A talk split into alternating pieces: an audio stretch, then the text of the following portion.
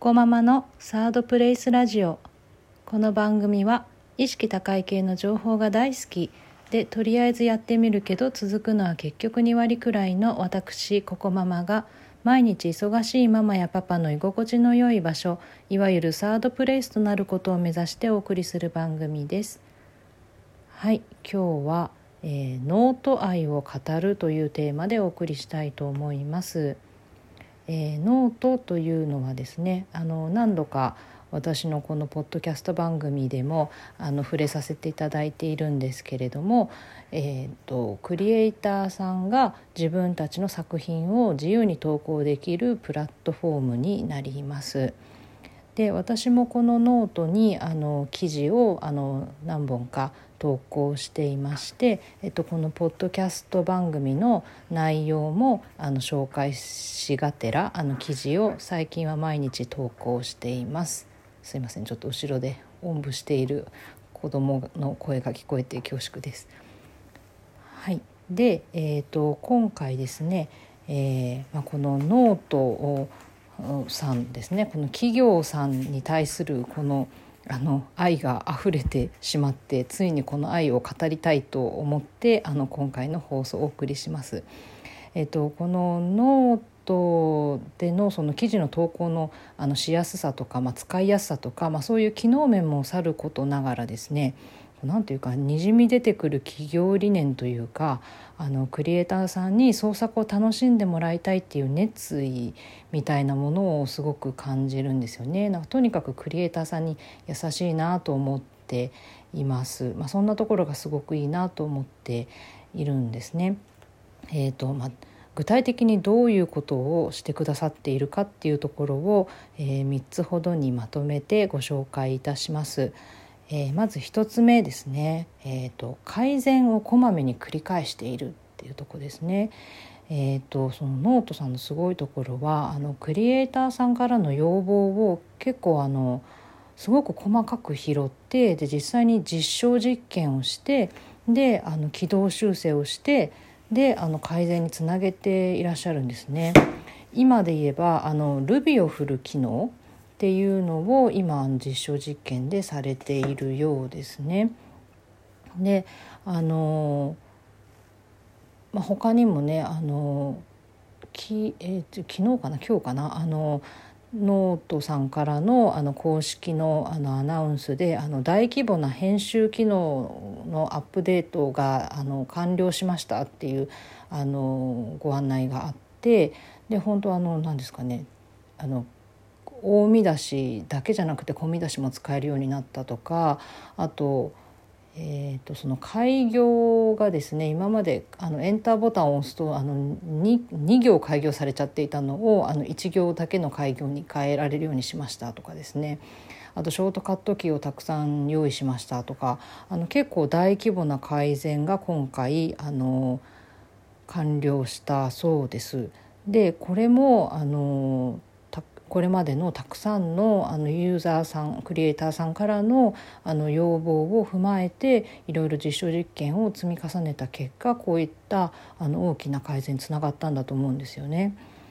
はい、であの最近私あの「失敗の科学」という本をあの読んだんですけどもあの、まあ、失敗から学習する組織学習できない組織っていう副題がついてるようなタイトルであのまあ、どんな組織があの成功に、えー、たどり着くのかっていうそこのあのプロセスというか過程をですねあの検証しているような本なんですけど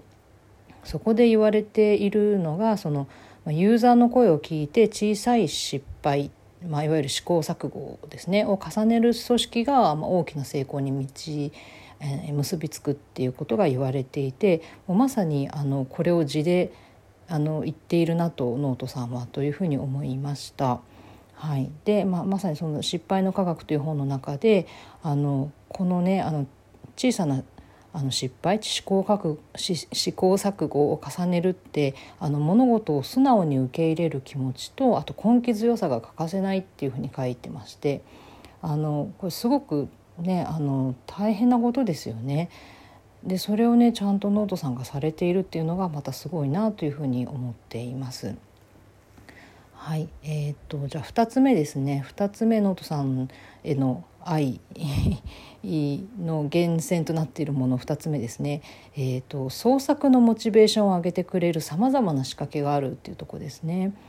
えーと、ノートさんはあの、まえっとね、今日の注目記事とかあと今週のおすすめ記事みたいなこういろんなくくりであのまんべんなくねこう記事をピックアップしてあの紹介してくださるんですよね。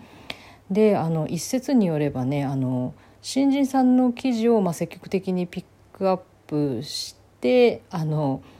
それであの注目されると、まあ、ちょっとモチベーションが上がるじゃないですか新人さんが。っていうふうにあのしているとかしてないとかっていう、まあ噂があるようなんですけれどもあの実際私もですねあの記事を書いて2つ目の作品であの今日の注目記事にピックアップしていただいてそれでピックアップされただけでものすごい数のあのレビュー数とあと、えっと、スキーの数をいただいたんですよね。でこれをいただいたことであのすごく創作のあのモチベーションが上がったんです。はいあのこういう仕掛けをねあのしているところがねすごいなというふうに思いました。あとねもう一つの仕掛けとしてはあのあの連続投稿おめでとうっていうポップアップが出るんですよね。あの連続であの連日投稿してるとそういうあのポップアップが出てくるんです。であのこうね毎日投稿できない時とかもあるじゃないですか。その途切れちゃった場合でもですね例えば3日連続投稿おめでとうだったんだけれどもあの1日あの投稿が連続できなかったってなると次はじゃああのその「ポップアップがもう急になくなるかっていうとそうじゃなくて2週連続投稿おめでとうっていうあのなんていうかねあのちょっとあの違うくくりであの引き続き褒めてくれるっていうね あのそういうあの姿勢がねすごく素敵だなというふうに思いましたね。はい、で3つ目がですねあの SN 上 SNS 上でのリアクションが素晴らしいってことですね。あの完全に私の個人的な経験になってしまうんですけども私あのツイッター初心者なんですね。であの初めてのツイッターのつぶやきでですねあのノートさんの公式のツイッターでその私のあの記事をピックアップしてくださっていたことがあったのでそれに対して「いやノートさんピックアップしてくださってありがとうございました」っていうつぶやきをしたんです。はい、であの初ツイートだったんであの、ま、だ私あの誰もあのフォロワーゼロですしあの誰も見てないような状況であの好きというか「いいね」っていうんですかねあのハートマークを押してくださったんですよノート公式さんが。すごくないですか？あのよく見つけてくださったなっていうのがあの率直な感想ですね。一応そのツイートに私「ノート」っていうハッシュタグをつけたので、まあ、それで引っかかってきたのかなとは思うんですけれどもでもそれって多分そのハッシュタグであのこまめにそのツイッターを確認しているってことですよねノートのあの社員さんがね。であのそのノートさんの方への何かコメントとか、まあ、ツイートとかがあったらそれに対するリアクションをするっていうふうになってるんだと思うんですよその社内のルールとしてね。いやそれがねあのすごく細かい配慮ですごいなと思いました。うんはいえー、っとちょっとこんな感じであのまたですねあの台本なしにあの率直に私のノート愛を語ってみましたがいかがでしたでしょうか？ごめんなさいなんかちょっと私の拙い表現であのノートさんのあのこの細かい配慮とかクリエイターさんに対するあのいろんなモチベーションアップのねあの細かい配慮があのちゃんと伝わったかどうかあの不安なんですけれどもあのすごくいいプラットフォームだなとつくづく思っています。はい、ではあの今日はこの辺りで失礼いたします。また明日お会いしましょう。